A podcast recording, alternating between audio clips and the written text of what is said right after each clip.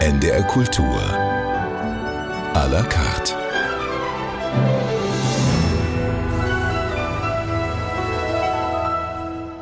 Mit Katja Weise und Ulrich Kuhn. Zum Ende dieser Spielzeit ist es soweit. Ulrich Kuhn sagt dem Intendantenleben AD. Seit 2009 ist er jetzt in dieser Position am Deutschen Theater in Berlin. Davor war er neun Jahre lang Intendant am Hamburger Thalia Theater. Der Abschied fiel, glaube ich, damals nicht nur dem Publikum schwer. Davor hat er schon das Staatstheater in Hannover aufgemischt. Ein negatives Wort selten zu hören über diesen ebenso verlässlichen wie in der Regel unaufgeregten Mann. Es gibt Intendanten und Intendantinnen und es gibt Ulrich Kuhn, schrieb einmal eine Kritikerin. Seine Position hat er immer entschieden vertreten, auch als Präsident des Deutschen Bühnenvereins. Herr Kuhn, ich freue mich sehr, dass Sie da sind. Hallo. Hallo, ich freue mich auch. Viele Komplimente gab es schon vor zwei Jahren. Da sind Sie 70 geworden. Und ähm, ich fand es interessant, was der Schauspieler Ulrich Mattes geschrieben hat, der schon am Deutschen Theater gespielt hat, bevor Sie dorthin kamen. Er schrieb damals, du kannst das, was du mit so viel Einsatz tust. Insofern dürfen wir uns Ulrich Kurn als einen glücklichen Menschen vorstellen.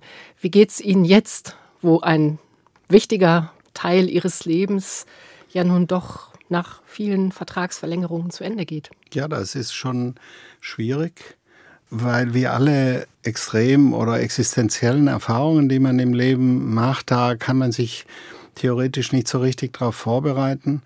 Und so dieser Abschied vom Beruf, der kein vorübergehender ist, ähm, der irgendwie auch transformiert in das eine oder andere übergeht möglicherweise, Trotzdem ist es äh, ein tiefer Einschnitt und hat ja auch mit der Vorbereitung darauf, dass das Leben endlich ist, zu tun.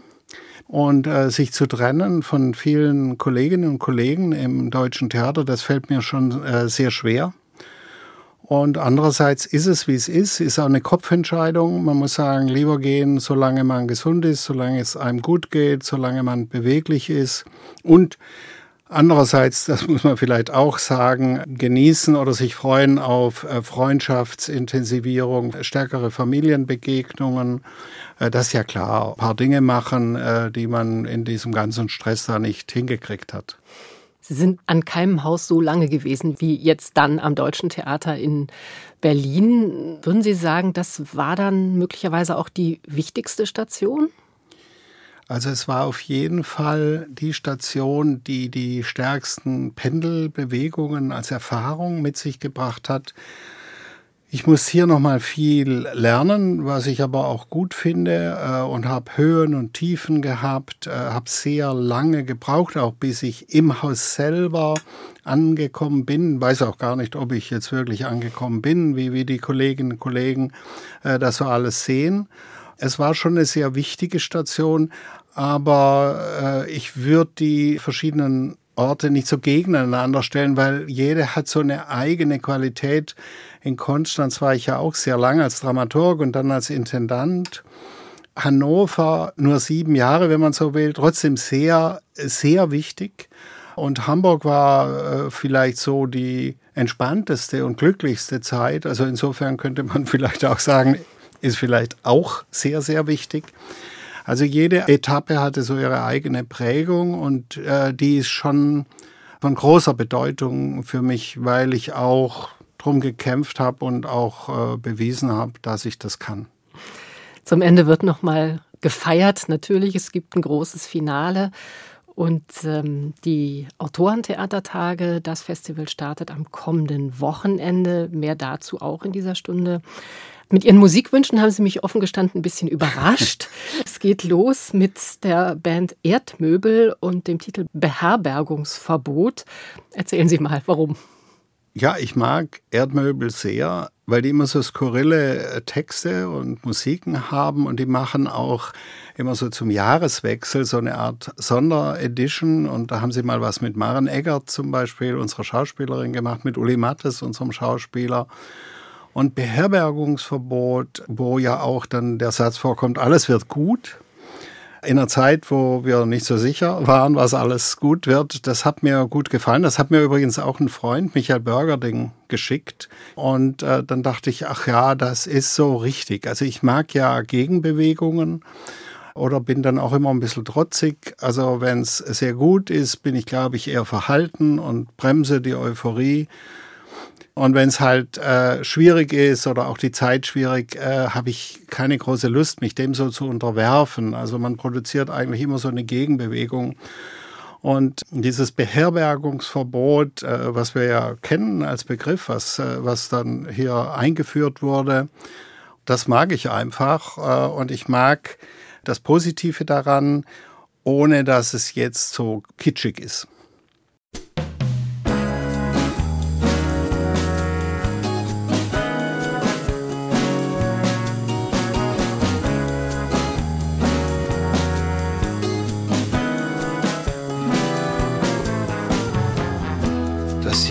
Beginnt wie eine neue Liebe. Die Zweifel singen wie die Vögel im Frühling. Januarnacht, Regenlache, die Society für deutsche Sprache empfiehlt das Wort Beherbergungsverbot. Beherbergungsverbot.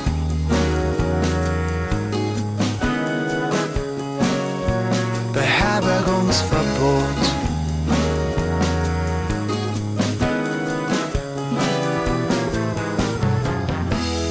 Dieses Jahr macht auf wie eine Bar.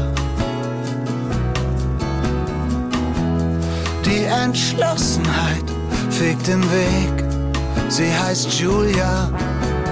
Regenbogengrafik auf nem Taxi. Für die Toten und die lebenden Ragazzi eine Wolke, die sagt, Andra tutto bene, Andra tutto bene.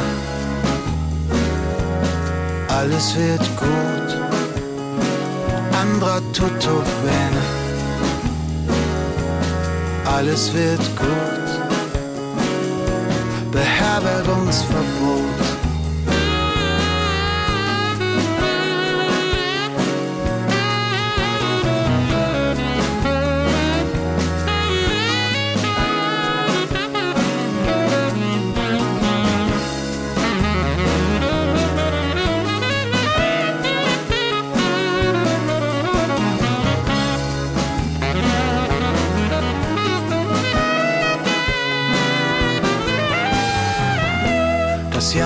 Los wie ein Kuss, ein Schuss in die Luft und all meine Ängste gründen.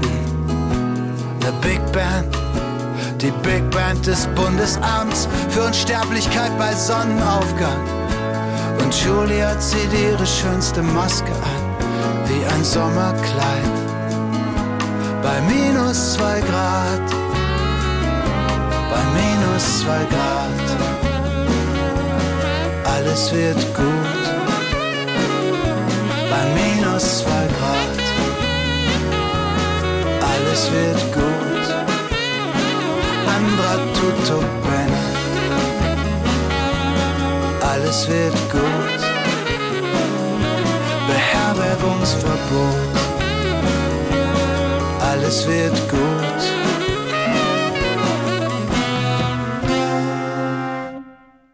NDR Kultur à la carte, die Band Erdmöbel mit Beherbergungsverbot auf Wunsch von Ulrich Kuhn. Sie sind jetzt seit genau 35 Jahren Theaterintendant, wenn Sie in Rente gehen. Das ist ein bisschen Zufall, weil es auch damit zusammenhängt, dass Ihre Nachfolgerin Iris Laufenberg erst jetzt kommen konnte. Also Sie wollten eigentlich schon na, wollten, weiß ich gar nicht, aber Sie hätten eigentlich schon im letzten Jahr aufgehört. Haben Sie ihr jetzt schon viele Ratschläge gegeben eigentlich? Also Ratschläge soll man ja nur geben, wenn man gefragt wird. Und wir haben viel geredet, das stimmt. Aber nicht unter dem Aspekt Ratschläge zu geben, sondern sich einfach auszutauschen. Sie ist eine erfahrene Intendantin, hat selber in mehreren Häusern äh, eigene Erfahrungen gesammelt. Und überall, wo sie was wissen wollte, das habe ich übrigens auch so gemacht. Ich habe auch Bernd Wilms gefragt. Ich habe in Hannover mit Eberhard Witt gesprochen. Und es ist ja einfach so, ich denke, man sollte viel fragen und kann ja nachher dann doch machen, was man will. Man kann viele Leute um Rat fragen und da muss man einen eigenen Weg finden. Und äh, ich habe festgestellt, man kriegt doch viele gute Rückmeldungen, wenn man fragt. Äh, und eigentlich wäre es übrigens auch im Blick aufs eigene Leben sogar richtiger gewesen, mehr zu fragen. Das muss ich schon sagen. Ich habe dann oft immer, wenn ich gedacht habe, na, das weiß ich jetzt, wie das geht oder so, genau da habe ich dann die Fehler gemacht. Äh, die Intelligenz der Gruppe oder die Erfahrung der anderen ist äh, total wichtig. Sie haben ja eingangs schon gesagt, die Zeit am Hamburger Thalia Theater war eine sehr erfüllte, eine sehr glückliche, eine künstlerisch und wirtschaftlich auch enorm erfolgreiche. Insofern sind Sie mit sehr vielen Vorschusslorbeeren nach Berlin aufgebrochen. Haben Sie Bernd Wilms nicht genügend Fragen gestellt, Ihrem Vorgänger? Weil es war am Anfang dann ja doch sehr, sehr schwierig. Also man ja. konnte so aus Hamburger Perspektive dann manchmal auch vom Scheitern lesen. Waren Sie da auch schlecht vorbereitet oder was ist da passiert aus Ihrer nee, Perspektive? Ich war eigentlich gut vorbereitet, aber es, es trafen mehrere Probleme zusammen. Das eine ist, das war das erste Theater, wo ich im Grunde mit Vorschusslorbeeren empfangen wurde sowohl Hamburg wie Hannover und selbst in Konstanz, da kam ich ja als Dramaturg aus den eigenen Reihen, gab so viel Skepsis. Und mich hat es immer sehr angestrengt und dachte, aha, guck, jetzt kommt man wohin, wo man sich freut auf dich. Und dadurch ist natürlich die Fallhöhe da. Ich war aber auch selber, äh, das muss man dann auch zugeben, ein bisschen eingelullt durch den dass man so viel hingekriegt hat. Also besser gesagt, die Regisseurin, die Regisseure, äh, das Ensemble. Also das ist ja kein persönlicher hm, Triumph, sondern das ist ja immer das Team, was was hinkriegt. Aber das und, haben Sie ja zum großen Teil, wie Sie schon sagten, mitgenommen. Also Kriegen, ja, und Kinos, da merkt man dann, die Regisseure. Äh, da kommen viele Dinge, die man rückwirkend dann wieder deuten muss. Da kommt dazu, dass es ein Berlin-Spezifikum ist, äh, Leute am ausgestreckten Arm verhungern zu lassen. Also das ist so das eine. Berlin will schon auch entscheiden, wann es einem adoptiert. Aber das kommt natürlich auch noch dazu, dass so Thema Fortune. Und hier gab es auch ein paar Regisseurinnen und Regisseure, die gut sind, die aber irgendwie, wie soll man sagen, wo das Fortune dann nicht entstand. Dann war es schwer, dieses Ensemble, die zwei Ensembles, das ist so, wie wenn man Dortmund und Bayern, also im Fußball fusionieren würde.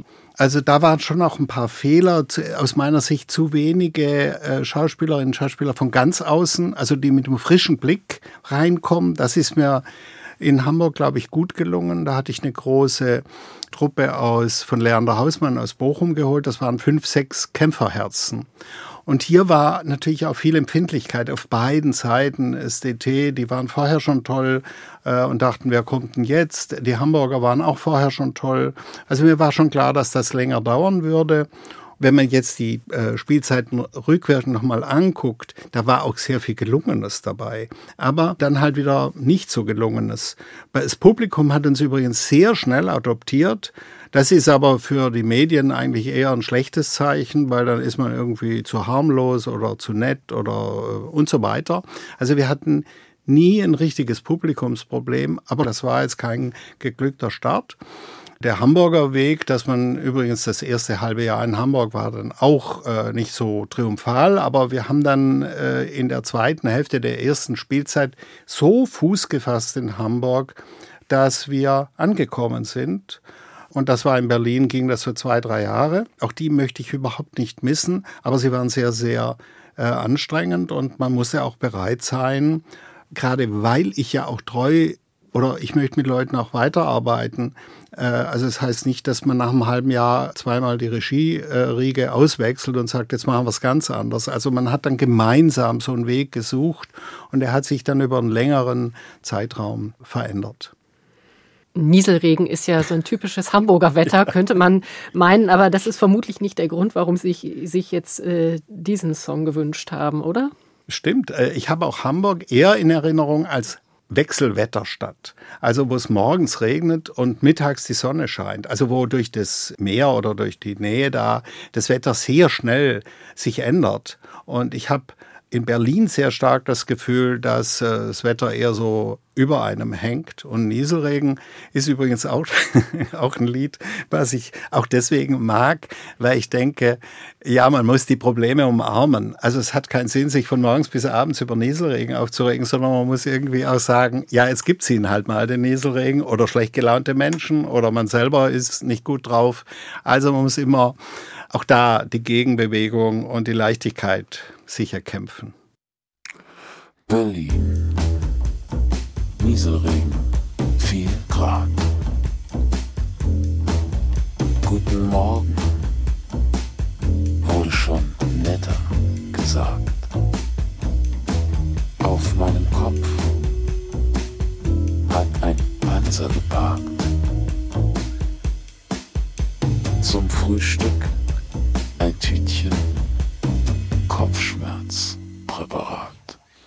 Was für ein Scheißtag. Der nächste bitte. Doch das Leben ist kein Wartezimmer. Jedenfalls keins, in dem du aufrufst. Da hilft nur Marco ein Kännchen Kaffee, eine kleine Melodie, dann tut es nicht so weh. Das ist bei mir so sitte, sonst bin ich nicht okay. Harmonie und Koffein, mein Benzin. Kein Auto,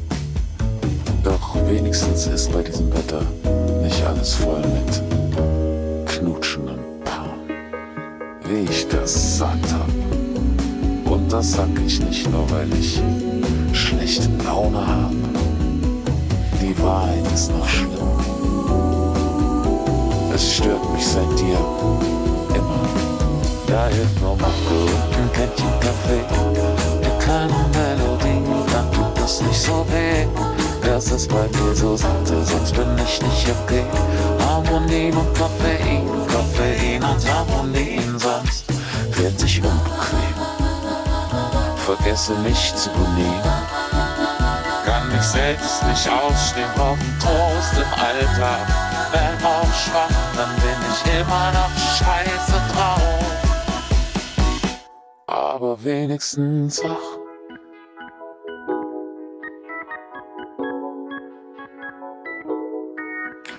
Berlin.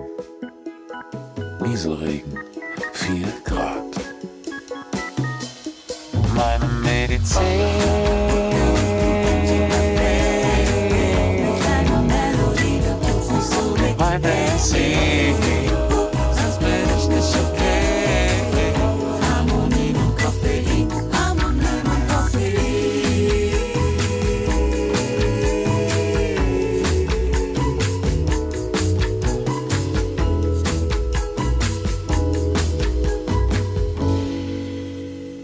Morgen wurde auch schon netter gesagt, äh, hieß es hier am Anfang des Songs Nieselregen von der Berliner Band Lein.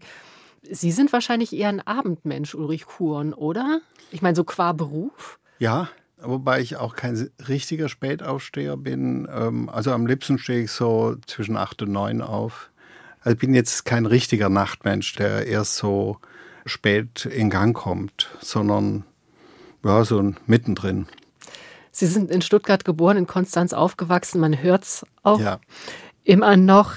Konstanz ist ja eben auch schon angeklungen, war auch die erste Station ihrer Laufbahn, auch die erste Intendanz vor Hannover, Hamburg und jetzt Berlin. Was würden Sie sagen? Was hat das damals ausgemacht? Was stand am Anfang, dass Sie gesagt haben, das muss ich unbedingt weitermachen? Also am Anfang steht ja immer ein Angebot. Und ich hatte ja in Freiburg studiert. Ich bin schon ein sehr starken Alemanne oder ein Südmensch ähm, und hat Jura studiert. Also ich hatte ganz andere Richtungen eingeschlagen und aber dann über die ganze Studienzeit hinweg gemerkt, dass ich mich das Theater doch sehr, sehr interessiert. Und äh, als der Hans-Jörg Ammann dann, der war in Freiburg Chefdramaturg, nach Konstanz ging, hatte er mich gefragt, ob ich mitgehe. Da ich den sehr schätzte, auch die Art des Theaters, was er wollte, habe ich gesagt, das würde ich gerne machen. Und so eine Gegenerfahrung zu Berlin übrigens, das war 1980. Wir haben dort sehr anstrengendes oder wenn man so will, progressives Theater gemacht aus damaliger Sicht, haben allerdings auch ein paar Dinge nachgeholt, die woanders schon längst durchgesetzt waren, aber für Konstanz halt neu und wurden sehr abgelehnt. Ammann war Schweizer und ich eben Süddeutscher dass wir aus der Region kamen, hat uns eine Idee leichter gemacht, dass wir uns überhaupt durchgesetzt haben, weil meine Konstanzerinnen und Konstanzer irgendwie immer gedacht haben, ja, warum macht er jetzt so Zeug, was wir nicht verstehen oder was uns nervt oder was so, so realitätsnah ist und so weiter. Also da gab es auch viel Staunen, aber es gab auf der anderen Seite natürlich so kein Misstrauen, sondern die dachten, das ist ja einer von uns. Meine eigenen Lehrer haben mir dann immer erklärt, was ich alles falsch mache. Und wir wollten aber auch nichts Publikum, wie man so schön sagt, austauschen. Aber so wurde es empfunden. Weil ich will, ich will ja nie jemand loswerden. Ich freue mich ja über jeden, der da ist. Aber natürlich, wenn mir jemand mit 70 oder 80 dann sagt, mir ist es jetzt zu fortschrittlich oder ich komme dann immer mit, dann versuche ich ihm zu erklären, was dran toll ist. Äh, und, und wenn er dann halt kein Interesse hat, dann muss ich halt auch damit leben. Was ist denn äh, dran toll, Herr Kuhn? Was fasziniert so? Ganz einfach und schlicht. Was fasziniert Sie so an Theater? Ich glaube zwei Dinge. Die totale Unmittelbarkeit. Also das totale Einstehen vom Körper für das, was Sie erzählen und dass jemand sich äh, auch verausgabt auf der Bühne oder auch zur Verfügung stellt. Also die elementare Begegnung, dass mir etwas mitgeteilt wird, etwas zutiefst Menschliches, was dann natürlich auch gesellschaftliche Konsequenzen hat, das ist das eine. Und das andere ist dann interessanterweise vielleicht sogar das Gegenteil, nämlich, dass ich die Fragen, denen ich von morgens bis abends ausgesetzt bin, auf der Bühne nochmal über einen Umweg erfahre. Also wer, ich sage mal, Beziehungsprobleme hat, wenn er dann im Theater sitzt, erlebt er vielleicht dieselben Probleme, aber er ist nicht involviert oder ich bin nicht involviert und kann deswegen was daraus lernen oder es ist ein Umweg. Das Theater ist direkt einerseits über die Menschen und indirekt in einer guten Weise wie jedes Buch, wie alle Kunst. Es ist ein Umweg. Und dadurch, dass es keine Meinung ist, äh, lässt mir wahnsinnig viel Spielraum, wie ich damit umgehe. Es ist halt geformt. Und die zwei Dinge, glaube ich, braucht der Mensch, weil er weicht sich oft aus, aber er sollte sich nicht ausweichen und äh, ihn zu verführen, sich mit sich selber und seiner Gesellschaft zu beschäftigen. Das kann man nicht per Befehl machen, sondern da muss man die Kunst halt äh, haben und die äh, führt einem in die Zwischenräume das auch mit ein Grund, warum Sie sich schon früh so sehr auch für zeitgenössische Dramatik eingesetzt haben? Also Sie haben 1995 in Hannover dann die AutorInnen-Theatertage, wie sie heute heißen, damals noch Autorentheatertage, gegründet. Und das ist ja bis heute einzigartig, dieses Festival, dass Sie seitdem auch an jedes Haus mitgenommen haben. Also man kennt das vom Thalia Theater und eben jetzt auch aus Berlin. Und es wird ja auch hier weitergehen. Also Ihre ja. Nachfolgerin wird das Festival ja halten können. Ja, übrigens auch Ammann und ich, wir dachten, wir haben lebendige Schauspielerinnen, Schauspieler, Regisseurinnen, Regisseure. Also da wollen wir natürlich auch die Begegnung mit Autorinnen und Autoren, die äh, aktuell Stücke schreiben. Natürlich kann man Shakespeare und äh, Gerhard Hauptmann und was weiß ich alles heute wunderbar noch spielen. Oder auch Projekte, Dokumentarisches, alles, all die Formen, die es gibt. Aber ich mag natürlich auch Gegenwartstexte. Ich bin schon ein Textmensch. Und ich muss ja nicht immer dann den Umweg gehen über Goethe, sondern dann will ich natürlich auch Thomas Hürlimann oder Dialog oder all die Autorinnen und Autoren, die uns interessiert haben. Hockenmüller war das damals. Also es gibt einfach Autorinnen, die sind dann geblieben. Strittmatter, Thomas Strittmatter. Also das ist für mich Regie plus äh, Ensemble braucht eine dritte Sache. Für mich ist es so, dass das die dritte Sache ist, über die man noch eine Inspiration kriegt, ein großer Text, den man sich ja auch dann aneignen muss und mit dem man was anfangen muss. Es war damals natürlich viel weniger durchgesetzt als heute. Heute ist das absolut äh, kein Thema. Also ich bin da fast jedes Theater kümmert sich darum. Das freut einem natürlich auch, aber ich würde sagen, damals war das nicht keine Selbstverständlichkeit. Und als wir in Hannover die Autorentheatertage, wie es damals hieß, eben gegründet haben, war das jetzt kein Selbstläufer. Aber das macht ja auch nichts aus. Wir wollten übrigens auch ein Festival, weil ich glaube, dass Festivals, wenn etwas es schwer hat, durch den Festcharakter mehr in die Stadt reinträgt. Viele Menschen denken ja, Gegenwartstexte sind so schwierig, so sperrig, so hermetisch, da komme ich nicht ran, die erzählen mir was, was ich nicht verstehe. Und da ist ein Festival einfach großartig, weil es viel drumherum gibt und weil man einen Sog entwickelt, dem man sich dann, wie wir hoffen, nicht entziehen kann. Rio Reiser, der Traum ist aus.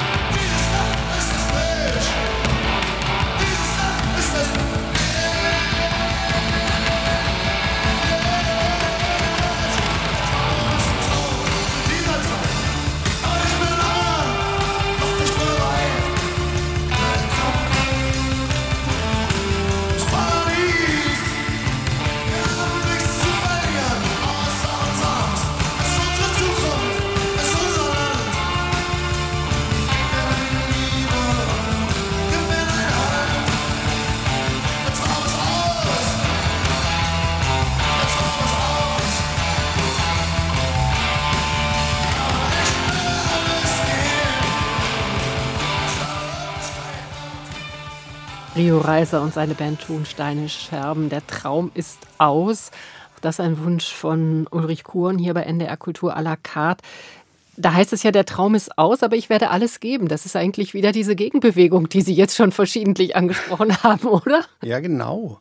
Und dieser Song passt ja auch wahnsinnig gut in die Gegenwart rein, wo wir ja so viele Enttäuschungen und äh, Kriege und Pandemie und was weiß ich, aber auch gesellschaftliche Sackgassen erleben. Und äh, das ist ja genau der Punkt, dass man eben trotzdem alles investiert. Ne? Und äh, wir haben übrigens überlegt, wir haben ja immer ein Motto für die Spielzeiten seit so fünf, sechs Jahren, was so einen besonderen Kick hat. Also nicht so Solidarität oder Gemeinschaft, äh, sondern was so auch eine Frage ist. Also ein Motto hieß mit Wundern rechnen. Also wenn Menschen zusammenkommen, muss man mit Wundern rechnen. Das von Hannah Arendt. Das ist ja auch so was, wo man sagt, aha, ich dachte immer, wenn Menschen zusammenkommen, schlagen sie sich die Köpfe ein. Und also so diese Paradoxien interessieren mich halt wahnsinnig. Und ähm, der Kampf ums Paradies, äh, das hatte ich dann vorgeschlagen als äh, für die letzte Spielzeit. Und dann haben wir aber so lange darüber diskutiert, dass ja im Moment diese ganzen Kampf- und Kriegmetaphern einfach falsch sind. Dann haben wir ein anderes Motto gewählt, wie viel Zeit, was ja auch doppelbödig und vielseitig interpretierbar ist. Und trotzdem, äh, dieser Kampf ums Paradies, das ist wahrscheinlich die, so die Bewegung, die man so hat. Und das ist natürlich in der Kunst dann kann man da genau das machen. Also würde ich sagen, da muss man keine kleinen Brötchen backen, sondern es geht um alles. Und es geht auch nicht um irgendwie zu überleben, sondern es geht um alles. Und dem darf man auch nicht ausweichen, finde ich. Also indem man so einfach sagt, ja, ja, wir sind schon zufrieden, wenn die Bude voll ist oder wir sind schon zufrieden, wenn alle drei, vier Monate mal irgendwas gelingt. Es geht schon um alles. Um gelingendes Leben, gelingende Gemeinschaft, gelingende Gesellschaft, gelingende Welt. Und drunter darf man gar nicht anfangen. Und die Paradoxie, die Rio Reiser da in den Raum stellt, die finde ich großartig. Ja, ich, ich finde, weiß ich jetzt nicht, ob ich überinterpretiere, aber sie wirken auch wirklich persönlich angefasst ja, das, eigentlich das. Durch, durch dieses Lied. Und äh, ich glaube, wir sind wirklich ja auch in einer schwierigen Zeit inmitten dieser ganz verschiedenen Krisen, die Sie gerade auch benannt haben. Glauben Sie denn, dass die Kunst oder jetzt an Ihrem Beispiel das Theater noch genug Kraft hat, um da auch eine wichtige Rolle zu spielen? Also da habe ich überhaupt keinen Zweifel. Äh, ich habe auch nie Zweifel an der Bedeutung von Kunst äh, gehabt. Wobei ich, ich würde sie auf der anderen Seite auch nicht überbewerten. Also die gestaltet jetzt nicht die Welt, das ist mir ja schon klar. Aber wer gestaltet schon die Welt? Es gibt viele, viele Stellschrauben. Es gibt viele Menschen, die sind Lehrer und Lehrerinnen oder, oder was weiß ich, Ärzte, Krankenschwester. Also wahnsinnig viele Leute tragen dazu bei, dass die Welt lebbar wird. Und die Kunst, die ist aufgrund der Dinge, die ich vorher versucht habe zu beschreiben, glaube ich, sehr, sehr wichtig. Weil man kann als Einzelner äh, sehr viel mitnehmen. Es führt einem aber immer wieder zum sozialen Leben hin.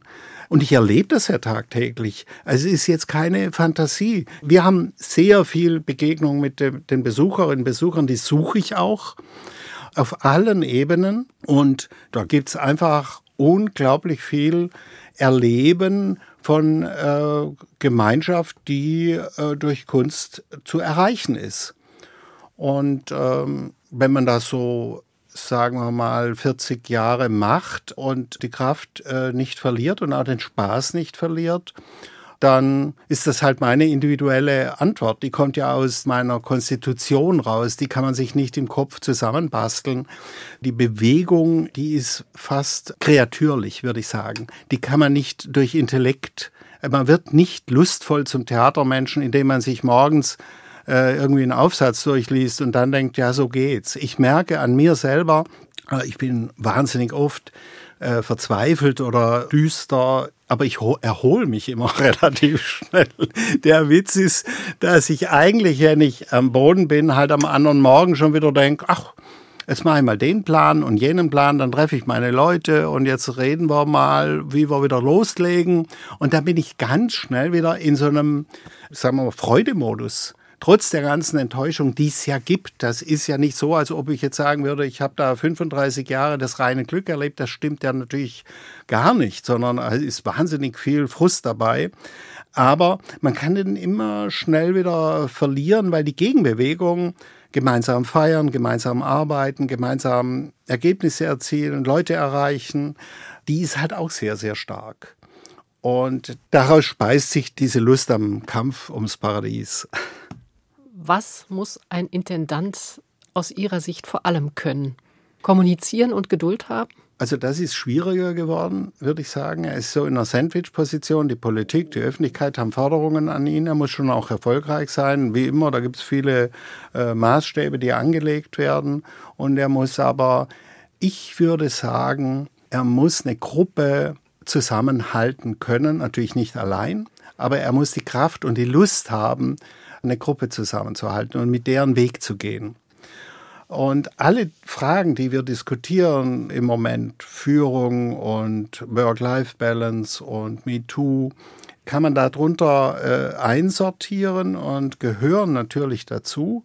Also wie macht man das gut und zwar nicht egoistisch oder ich will jetzt Intendant sein, um plötzlich alles Mögliche zu dürfen, selber zu sagen, wann ich heimgehe oder weniger zu arbeiten oder übergriffig zu sein oder Leute in der Gegend rumzuschicken. Genau das alles. Ich würde sagen, je höher die Position, desto weniger darf man. Das muss man mal lernen.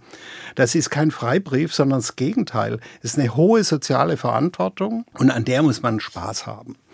Und man muss es auch können. Und da ich äh, Zeit meines Lebens eigentlich am meisten, das würde ich schon behaupten, vieles kann ich überhaupt nicht, aber mit Menschen umgehen habe ich sehr früh gelernt und bin aber nicht der Meinung, dass ich es ausgelernt habe. Das ist ja nicht so, dass man es kann und dann kann man es 50 Jahre lang, das ist ja Quatsch. Also es ändert sich dauernd. Aber das muss er können und dann vielleicht noch, er oder sie, vielleicht noch auch ein, ein Riecher für ästhetische Entwicklungen. Äh, wenn man Glück hat, ist man denen voraus äh, oder, oder auf Augenhöhe mit. Und auch ähm, Menschen, die das können, wiederum entdecken und dann mit ihnen auch den Weg halt gehen und nicht irgendwie so Talenthopping, mal den, mal die und dann schnell wieder weg. Das sind so die Dinge, die, glaube ich, äh, wichtig sind und die definieren sich dann von Jahrzehnt zu äh, Jahrzehnt immer wieder neu und ein bisschen schwieriger. Man muss inzwischen auch juristisch sehr, sehr gut unterwegs sein und kommunizieren. Klar, auch all das, was wir jetzt machen, dann halt ein Publikum spüren lassen. Jetzt gibt's Oper. Doch noch. ja, Sie haben sich gewünscht, das Finale aus dem dritten Akt aus Simon Boccanegra von Verdi. Warum? Ja, das ist eine Oper, die habe ich relativ spät hier an der Deutschen Oper ähm, erlebt und die fand ich großartig, weil sie sich wahnsinnig viel traut, also Pathos, Sehnsucht nach der gelingenden Führung, äh, dann natürlich auch unglaublich viele Vertragtheiten, was die Beziehungen angeht, geht dann auch tödlich aus, aber trotzdem versöhnlich. Das geht nur in der Musik, glaube ich. Da es tödlich endet, also Simon Boccanegra stirbt am Schluss, wird er vergiftet und singt dann aber noch so eine versöhnliche, die erleben wir jetzt gleich zusammen mit den anderen, ist das so ein versöhnlicher toller Schlussakkord, der irgendwie der, der Welt das Heil wünscht. Das kann man nur in der Oper. Das darf man sich sonst nirgends trauen, finde ich.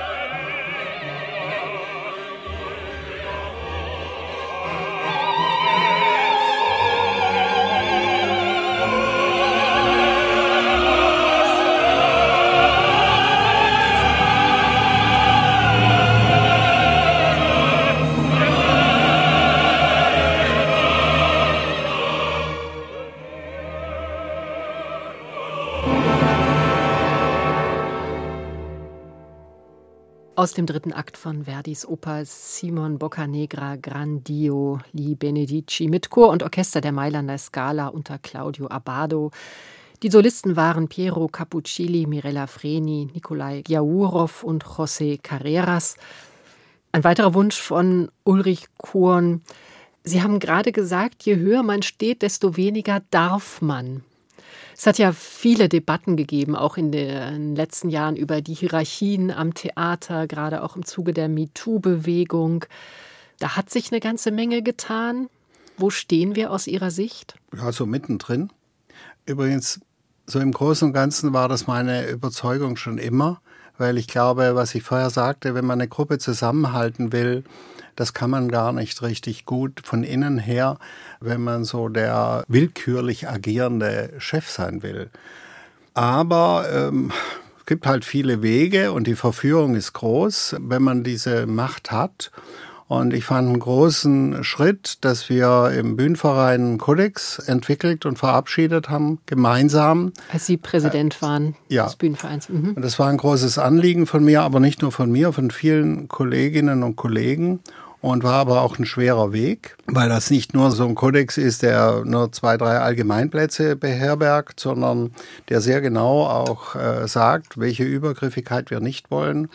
Wir haben eine, gemeinsam mit der Filmwirtschaft äh, eine Stelle eingerichtet, Themis, äh, wo äh, Opfer von Übergriffen hingehen können. Also man muss dann nicht im eigenen Haus, wo einem dann praktisch die Dinge dann wieder begegnen. Also man kann da sich woanders beraten lassen. Also es gibt einige Schritte Weiterbildung, auch im Bühnenverein. Es gibt einige Schritte, die das äh, besser gemacht haben. Aber man muss äh, wissen, dass Macht äh, eine, eine permanente Verführung ist. Das ist ja nichts, was man einfach mal abhakt. Äh, es braucht auch übrigens die Strukturen, das zu verfolgen. Und die werden geschaffen oder sind geschaffen. Man braucht Träger, die eine Sensibilität dafür haben. Also auch die Auftraggeber sind wichtig die Städte, die Gemeinden und die Kulturdezernentinnen Minister und so weiter. Aber uns selber natürlich auch. Es braucht starke Ensembles, also braucht auch mit Personalrat und so weiter. Also es gibt sehr viele Instrumente, die entwickelt wurden. Und trotz aller dieser strukturellen Vorgänge braucht es natürlich immer noch den Willen des Einzelnen gut zu führen. Also das ist halt eine Balancegeschichte. Ich würde sagen, man kann auch in den Strukturen sich sehr elegant bewegen und trotzdem Leute fertig machen. Das ist einfach möglich. Andere große Themen sind ja kulturelle Aneignung, Diversität, Blackfacing, da ja. kann man jetzt äh, vieles noch äh, besprechen und erwähnen. Ist so ein Kulturwandel, ne? Also ja, es also ist, es ist eine große sind, Bewegung in genau, allem. Genau, also es sind, sind, sind eigentlich viele Dinge, die letztendlich schon auch zu der Frage äh, führen, auf welchem Weg ist das Theater eigentlich unterwegs? Ja, und es muss sich all den Fragen stellen und es darf sie nicht einfach beantworten. Wir brauchen schon auch besondere Wege, extreme Wege, aber insgesamt brauchen wir schon auch die Achtsamkeit äh, für die Menschen, mit denen wir den Weg gehen und müssen uns all diesen gesellschaftlichen Fragen, Diversität, wie kommen die äh, unterschiedlichsten Gruppierungen vor, kriegen sie eine eigene Stimme, wie kräftig ist diese Stimme, interpretieren wir die anderen, interpretieren sie sich selber. Wer auch, darf was spielen? Wer das darf was spielen? Ja, auch da würde ich sagen, wenn Ensembles divers sind oder mehr divers sind oder wenn wie man sagt, marginalisierte Gruppen stärker äh, vorkommen in der Gesellschaft als Ganzes und auch in der Kunst, dann kann natürlich die Frage nicht sein äh, oder das Ergebnis nicht sein, jeder darf nur sich selber spielen. Ich finde, Aneignung ist wirklich ein für jetzt so in wenigen Minuten schwer zu bewältigendes Thema. Aber das ganze Leben besteht aus Aneignung. Schon wenn ich anfange zu leben, meine, meine Defizite da zu bekämpfen, die man als Baby hat, ne, äh, um zu überleben, man übernimmt unglaublich viel. Allerdings ist es natürlich so, die Kritik daran, äh, vor allem in der Musik auch, aber auch in, auch in den Künsten insgesamt, dass man sagt, naja, ihr zieht euch irgendwo was raus, also irgendwo in der Ferne, in irgendeinem Land wird was entwickelt, eine bestimmte Stilrichtung, dann übernehmt ihr die und beutet die gewissermaßen aus, kopiert das und ihr kassiert dann ab oder ihr habt den Nutzen davon. Und da muss man natürlich schon darauf achten, Insofern ist diese Aneignungsdiskussion schon auch eine komplizierte und berechtigte. Aber wie gesagt, das Ergebnis ist nicht, dass man sich nichts mehr aneignen kann, weil das ist das Wesen der Theaterkunst, dass man das eigene mit dem Fremden verbindet. Also eigentlich ist ja der Traum der, dass alle alles spielen. Dass wir die Verstörungen, äh, denen wir begegnen, so wie ich vorher sagte, wie die Literatur das halt insgesamt hinkriegt, all das, was uns existenziell beschäftigt, dann auch zu einer gemeinsam verhandelten Sache oder dargestellten oder bespielten Sache zu machen. Wilde Wasser, Wild ja, Water. Ja, total. Andreas von Wangenheim.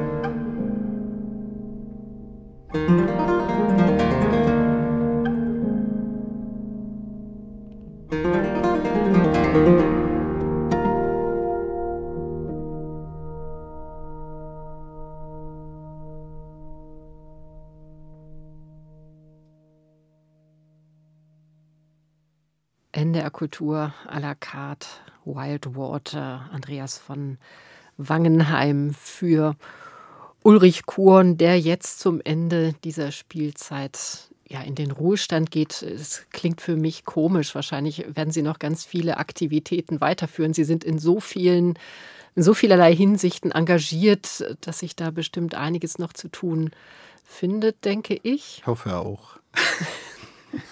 ich fühle mich ja auch quicklebendig und denke auch, dass äh, vieles Spaß macht, aber eben dann auch andererseits muss man es ja einsehen. Aber jetzt gibt es ja erstmal noch ein großes Finale und die Autorentheatertage.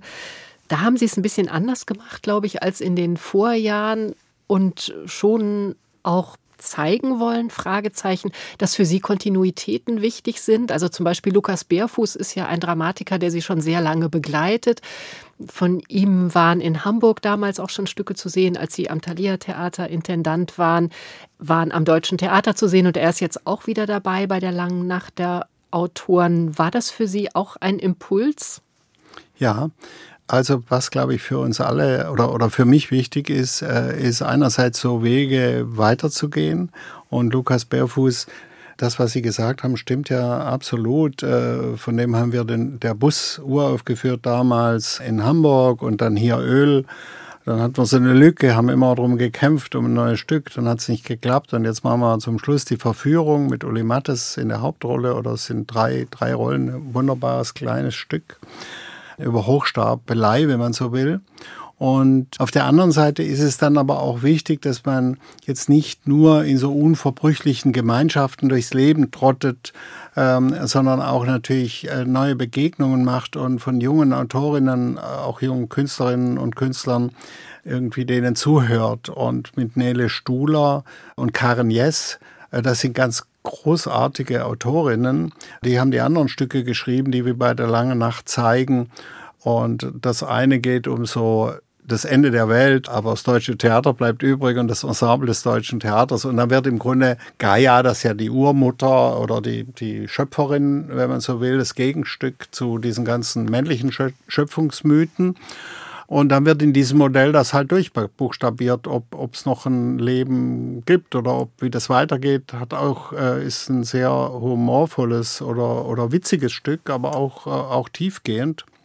Und so ist beides da, aber auch Nele Stuhler, äh, von der haben wir auch schon zwei, drei Stücke gemacht. Also auch da gibt es schon eine kleine Kontinuität und Karen Jess ist auch eine hochbegabte Autorin dem Marder, die Taube, ist auch ein sehr fragiles Stück über so eine Freundschaft äh, von zwei Frauen und über eine Welt, in der auch die Tiere eine große Bedeutung haben. Also viele Geschichten, die uns im Moment ja sehr beschäftigen. Äh, ich würde schon sagen, dass im Moment die Gesellschaft sehr viel mehr auf die Schöpfung, wenn man so will, oder die Welt oder den Kosmos als Ganzes achtet. Und dieses Thema, sich die Welt untertan zu machen, tritt zurück, weil man eher umgekehrt sagt, ihr seid Teil dieser Welt und habt eine Mitverantwortung. Und es geht nicht um Ausbeutung der Menschen, es geht aber auch nicht um Ausbeutung der Natur oder überhaupt der Ressourcen und so weiter. Und insofern sind es drei sehr unterschiedliche Stücke, die aber an einem Abend gezeigt werden. Und ich glaube, da kann man viele der Energien, die uns geprägt haben, hoffentlich nochmal spüren. Am 30. April geht's los. Außerdem gibt es natürlich Stücke von anderen Theatern, also neue Stücke, die dort uraufgeführt worden sind. Unter anderem ist auch das Thalia Theater genau. dabei. Das genau. freut Sie ja sicherlich. Das freut mich sehr, ja. Ein schönes Finale wünsche ich Ihnen. Ja, vielen Dank. Und Danke. alles Gute. Danke. Das war NDR Kultur à la carte mit Ulrich Kuhn und Katja Weise. Und wie immer können Sie die Sendung natürlich auch hören in der ARD Audiothek. NDR Kultur